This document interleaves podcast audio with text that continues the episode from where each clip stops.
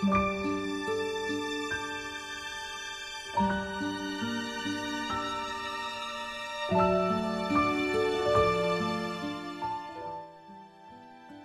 ーヒーブレイク。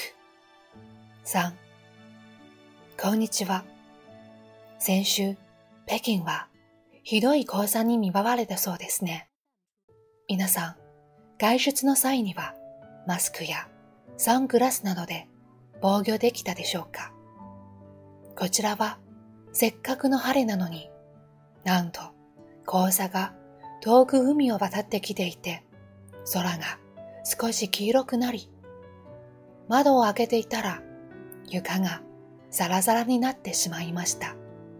でも今日は朝から雨が降って黄砂を洗い流してくれています。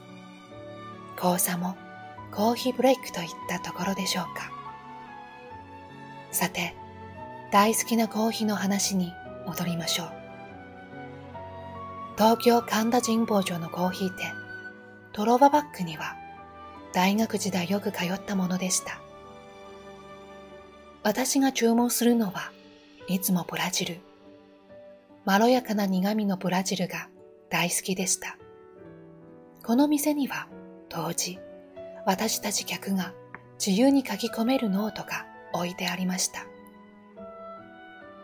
ページの最初に日付と名前、ニックネーム、あとは好きなことを好きなように書けばいいのです。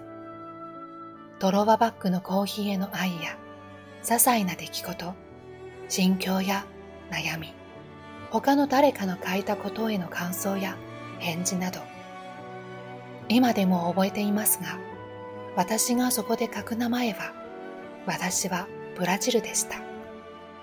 今はもうドロバッグの主人を娘さんに代替わりし、ノートもありませんが、コーヒーの味と香り、店の佇まいは昔のままです。東京に行くことがあったら、ぜひ訪ねてみてください。関東神保町の本屋町には、注目の書籍を扱う書店もあります。本好き、コーヒー好きには最高の場所です。忙しい生活の中、香り高いコーヒーでほっとする時間、コーヒーブレイク。あなたもいかがですか？